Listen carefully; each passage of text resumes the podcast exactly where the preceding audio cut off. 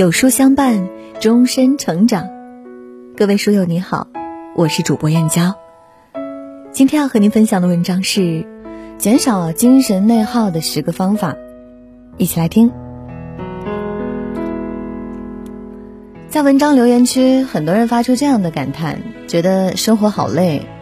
这份累当然不是指身体的累，虽然在高压的城市里，高负荷的工作已然压垮了很多人。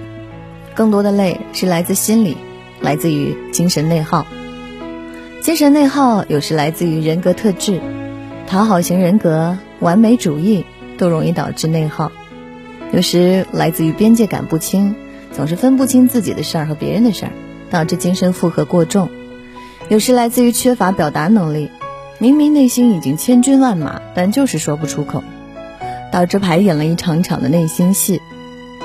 今天这篇文章，有书君总结了十个减少精神内耗的方法，希望帮你活得轻松一点。第一，减少牺牲感，不要带着牺牲感做事。一旦做某件事带有牺牲感，便自然而然的想要对方的回报。如果没有获得期待中的回报，牺牲感便会化为委屈感。比如家长常说的那句：“你知道为了你我放弃了多少？”这些委屈的背后，一方面是希望求得理解，另一方面是希望对方给予足够的回报。不管是哪一种，你其实都把开心与不开心的线放到了对方手里。对方做得好，你就开心；对方做得不好，你就不开心。连自我情绪都不能主宰的话，自然会产生许多不必要的内耗。做事情之前，先想一想，这件事是我愿意做的吗？即使没有任何回报，也可以吗？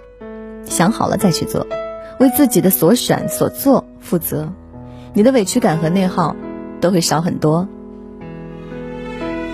二，增强行动力。很多时候，内耗来自于想的太多，做的太少。究竟要不要做？怎么做？想来想去也不能寐，白白耗掉了很多精力。不如先行动起来，遇到问题解决问题。如果现在的状况离目标比较远，就从能做的、离目标的最近的事情做起。比如你想出一本书，也许目前条件还不成熟，自己文笔也有待修炼，但你至少可以从写好一篇文章，或者写写自己每天的心情开始。写起来，就是你离目标最近的行动。当你行动的时候，大脑既省去了做与不做的纠结，又因为行动所带来的成就感，给予自己正反馈。不仅不会内耗，还会生出许多生活的喜悦和动力，何乐而不为？三，找到能给你切实建议的人，聊聊你的处境。一个人想问题的视角容易局限，也容易钻牛角尖。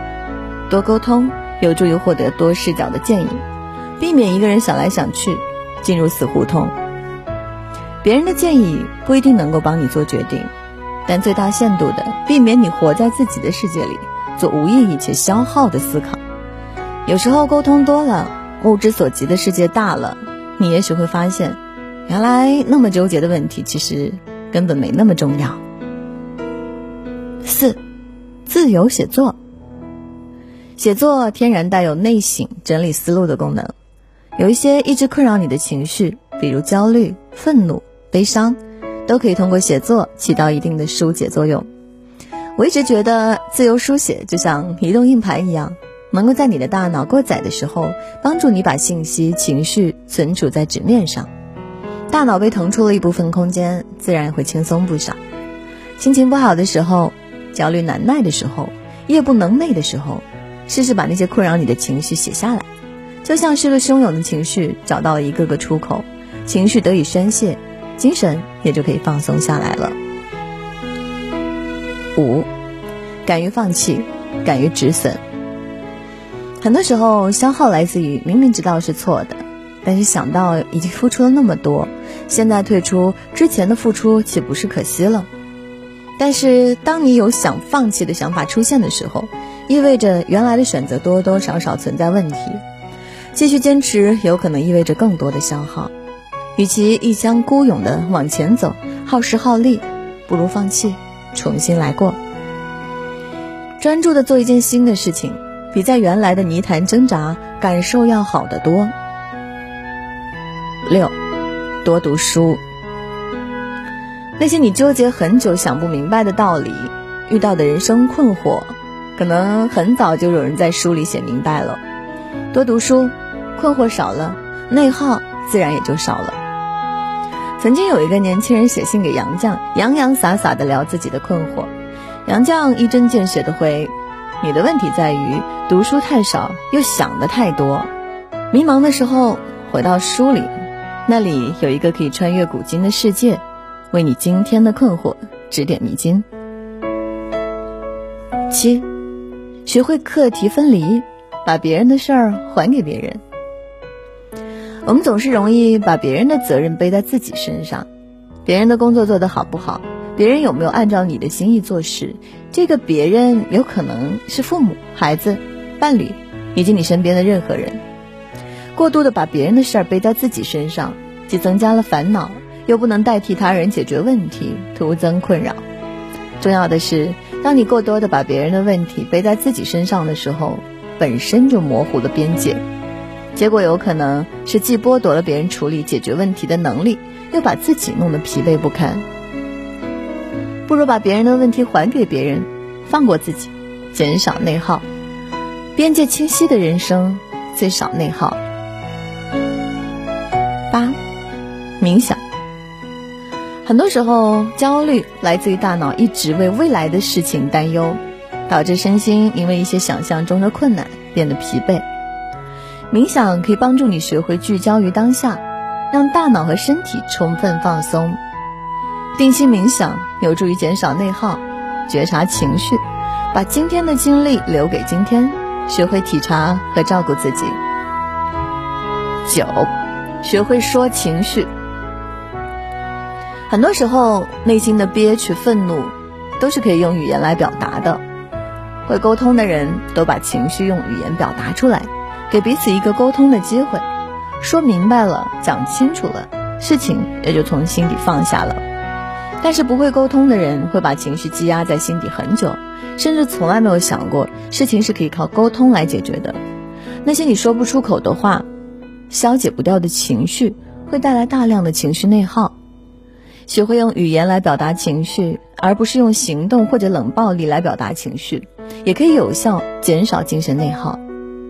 举个例子，如果你疲惫一天回到家，用本来所剩无几的精力做了饭，给孩子辅导了功课，回过头来发现碗碟还在桌上未动分毫，这个时候你有三个选项：你是选择告诉先生我今天有点累，你把碗筷收拾一下；暴怒跟先生吵一架，怪他不体谅；自己气鼓鼓的收拾完，然后一晚上都没跟他说一句话。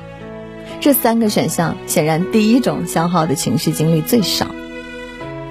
十，学会说不。不会说不是讨好型人的通病。讨好的本质是违背自己的心意，满足别人的需求。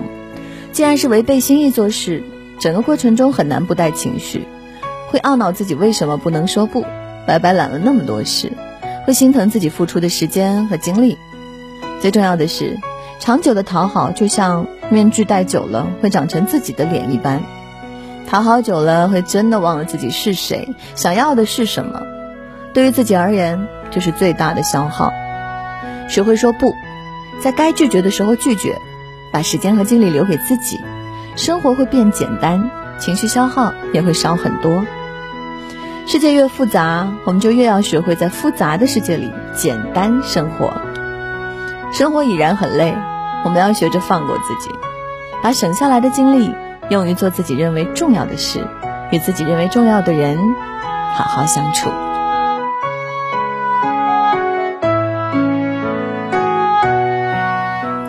好啦，今天的文章就跟大家分享到这里喽。如果你喜欢今天的文章，或者有自己的看法和见解，欢迎在文末留言区和有书君留言互动哦。想要每天及时收听有书的暖心好文章，欢迎您在文末点亮再看。觉得有书的文章还不错，也欢迎分享到朋友圈。欢迎将有书公众号推荐给朋友们，这就是对有书君最大的支持。明天同一时间，我们不见不散。